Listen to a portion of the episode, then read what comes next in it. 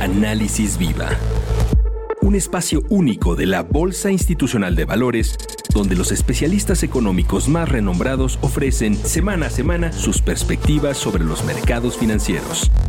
Análisis Viva. ¿Qué tal? Bienvenidas, bienvenidos. Mi nombre es Salvador Leal, director de comunicación de la Bolsa Institucional de Valores, y les doy la bienvenida al podcast semanal Análisis Viva. Recuerden que queremos conocer sus opiniones, preguntas o sugerencias, así que no olviden escribirnos a análisis.viva.mx. En esta ocasión le damos la bienvenida a Ricardo Aguilar, el Chief Economist en Invex. Ricardo, muchas gracias por estar con nosotros en este Análisis Viva. Hola Salvador, ¿qué tal? Qué gusto estar nuevamente en otro episodio más de su podcast. Oye Ricardo, eh, en la semana tuvimos noticias acerca de cómo en Estados Unidos había habido un punto de inflexión a la baja respecto a eh, los indicadores de inflación, a este fenómeno que ha marcado por completo el año 2022.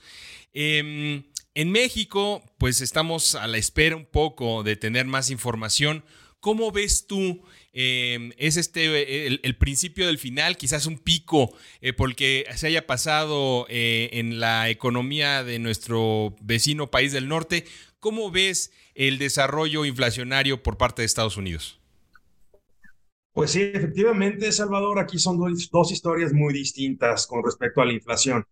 En Estados Unidos, pues después de alcanzar un máximo de 9.1% anual en el mes de junio, la inflación parece que ya dio la vuelta en aquel país y ahorita pues tiene una tasa de 8.5% en términos anuales. Este descenso ha respondido en gran medida a un regreso importante en los precios de materias primas, sobre todo petróleo, que ayudó a que el precio de la gasolina, que había alcanzado máximo de años allá en Estados Unidos, pues retrocediera de forma importante.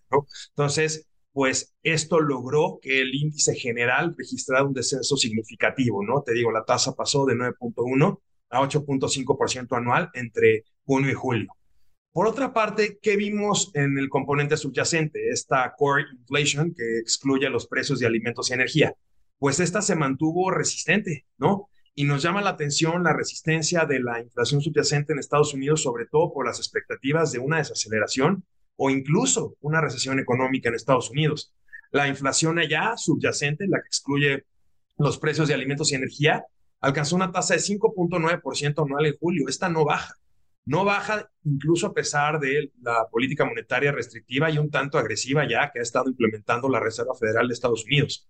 Ya con una política monetaria más estricta que, bueno, sí tarda en, en transmitirse hacia la economía, pero ya con esto y también con la expectativa de una desaceleración, o incluso una recesión, te digo, porque hoy conocimos un indicador muy importante de actividad adelantada que ya sugiere que la economía de Estados Unidos podría caer por, podría caer por tercer trimestre consecutivo, lo cual ya definitivamente sería una recesión. Entonces, sí nos llama la atención que la inflación subyacente no baje y pues bueno, aquí todavía hay distorsiones muy importantes que probablemente están relacionadas incluso con expectativas de demanda hacia adelante.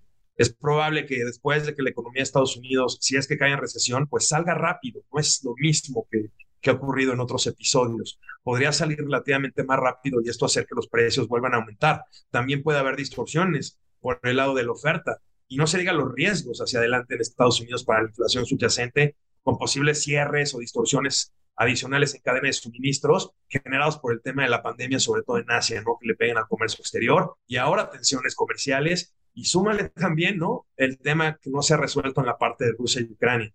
Entonces, Todavía hay mucha resistencia en la parte subyacente, que es la que más eh, nos llama la atención. Y sí podríamos ver un descenso de la inflación general, te digo, por menor crecimiento o menores precios de materias primas, pero ojo con esta parte que excluye alimentos y energía. De hecho, nosotros esperamos que, que la inflación, que ahorita está en 8.5%, pueda descender hasta 7,5 apenas en la parte general, ¿no? Y en la parte subyacente de 5.9% ahorita, apenas bajar a 5.6% a finales de este año. Digamos que en Estados Unidos esa es la parte ¿no? de la historia. En México es completamente distinta. Aquí no hemos alcanzado un pico. Recientemente ya se reportó un importante incremento en los precios de los útiles escolares. Estás hablando que, de acuerdo con algunas encuestas en el centro del país, estos precios han aumentado entre 25 y 45% respecto al año pasado. Y también, pues tienes el problema de, de también de una demanda que aquí no se ha caído. de hecho no esperamos que haya una recesión en México, sí puede haber un freno importante, pero mientras la economía crezca, pues vas a tener presiones inflacionarias. No se diga, Salvador, también el aumento en el precio del refresco, el aumento en el precio de la leche y esta disminución o reducción paulatina del, del subsidio o estímulo fiscal a la gasolina. Entonces, aquí no hemos alcanzado un pico y pues también tenemos mucha resistencia en la parte subyacente. ¿Cómo podría justamente afectar eh, a nuestro país el hecho de tener los dos efectos, por un lado, eh, presiones inflacionarias importantes y por el otro, señales de recesión por parte de nuestro socio comercial número uno?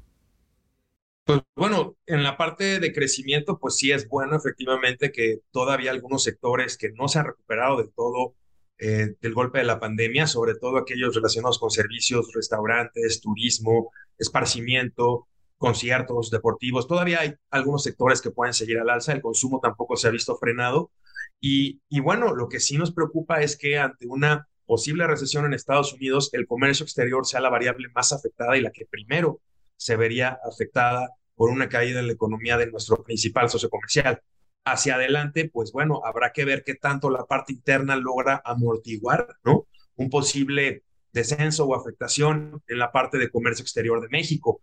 Aquí es muy importante destacar, y creo que, creo que sí sería, es, es, es bueno comentarlo, Salvador, que fuera de estos temas de consumo, servicios y comercio exterior, hay que recordar que la inversión en México ya venía debilitada. De hecho, lleva ya un par de años, si no es que más, con un debilitamiento importante. Ahora, con la expectativa de una recesión en la principal economía del mundo y también en China, señales de desaceleración fuerte. En Europa, señales de desaceleración también importante, pues no es de hecho, sería todavía más perjudicial el panorama para la inversión en México. Ahorita sí estamos esperando y somos de los bajos del consenso en INVEX, un crecimiento de 1.2% para la economía de México este año, ante una caída en, el PIB de Estados Unidos en 2022 y probablemente un estancamiento el siguiente, 2023, por el tema de una recuperación lenta por, por cuestiones de inversión que no despega y que pues sabemos que durante épocas difíciles en la economía, pues no se animan tampoco mucho a invertir los extranjeros o incluso los locales, ¿no? Entonces, pues sí, en resumen es 0, no, perdón, 1.2% de crecimiento para el PIB de México este año, nuestro estimado, y de alrededor de 1% para el que entra. Ricardo, si te parece bien, cerremos un poquito eh, con las perspectivas, el panorama de nuestro país para la próxima semana. Em, ¿Cómo se ve en términos de datos a los que hay que poner atención? Pues bueno, sin duda algo que nos interesa mucho y, es algo que siempre recomendamos es analizar, eh, entender ¿no? los, los indicadores del sector externo. ¿no? Entonces, en Estados Unidos se van a dar a conocer encuestas de bienes durables ¿no? al mes de julio, eh, encuestas de actividad manufacturera regional, como la Reserva Federal de Richmond, de la, de la Fed de Richmond. Y esto es importante porque, bueno, es la industria mexicana la que está relacionada mucho con los insumos que se utilizan en la manufactura de las diferentes regiones norteamericanas y también en los pedidos de bienes de capital, ¿no? Entonces es importante ver eh, esos, esos indicadores que se conocerán la próxima semana. Los pronósticos no son buenos, Salvador, son pues pesimistas. Te digo, hoy conocimos un dato muy malo del índice de indicadores adelantados que sugiere o apunta hacia una caída en la, actividad de Estados Unidos. Y bueno, por otro lado también, es, México se van a dar a conocer eh, el dato de inflación de la primera quincena de agosto. Este yo diría que es muy importante. Te digo por el tema de que se reportaron incrementos importantes en los precios de útiles escolares y también, pues bueno, el, anuncio de un incremento en el precio de, otros insumos, ¿no? Incluyendo, por ejemplo, el refresco. Entonces, pues sí, aquí habría que estar muy atentos. Eh, es probable, te digo, que sí alcancemos todavía un máximo anual de 8.15% que está la inflación en México ahorita. Estimamos hasta 8.50% en septiembre, que sería el máximo anual. y para que empiece a bajar ahí, hasta 8.25% en diciembre, que es una baja muy, muy poco significativa. Y aparte, ¿por qué en septiembre vemos un incremento todavía más alto? Porque vienen las colegiaturas. No hay que olvidarnos que viene el incremento en las colegiaturas y no solo los útiles escolares aumentaron este mes de precio. Es muy probable que las instituciones educativas en un entorno de mayor presión sobre costos vayan a aumentar de manera importante las colegiaturas y pues habrá que estar al pendiente. El dato de la siguiente semana de inflación va a ser de los más relevantes, Salvador. Llama la atención cómo el, panorama se presenta retador en distintos niveles, en los niveles macro, obviamente para inversionistas, para tomadores de decisión, para quienes hacen políticas públicas, pero también en la parte micro, como bien mencionas, pues para las y los jefes de familia, eh, quienes están llevando eh, o, tratando de sortear esta, esta dinámica económica, ¿no? Totalmente, y aquí hay que recordar algo muy importante, Salvador, qué bueno que tocaste este punto. La canasta básica, bueno, más bien, el componente del índice nacional de precios al consumidor general, el total, está creciendo a 8.15% anual. Pero si te vas a la parte de mercancías alimenticias, es más de 15%. Ya. Entonces, le está pegando de diferente manera a todos los sectores de la población. Incluso, por ejemplo, hay tasas incluso mucho más elevadas dependiendo de hacia dónde te vas tú a enfocar para la canasta de gasto, ¿no? Y desafortunadamente el paquete contra la inflación y la carestía no ha surtido el efecto deseado porque vimos que en la parte de agropecuarios, que se consumen de manera intensiva por una parte importante de la población, no tuvieron el efecto deseado por distorsiones de oferta. Y en la parte de productos no agropecuarios, no alimenticios, como que vienen en el Pacífico, ¿no? Como el jabón de tocador, como el papel higiénico, como el aceite para cocinar, entre otros, pues tampoco ha bajado de precio, sobre todo el pan de caja el pan sigue aumentando de precio. Entonces, realmente tampoco se ve aquí cómo, ha ayudado, cómo han ayudado estos acuerdos con el sector privado para que estos grandes productores de estos productos no incrementen tanto los precios. Entonces, pues sí, sí es un factor que ahorita está afectando a la población y esperemos que, la política monetaria logre contener eh, estos avances en los precios y sobre todo controle las expectativas de inflación del mercado. Ricardo, muchas gracias por este análisis tan claro.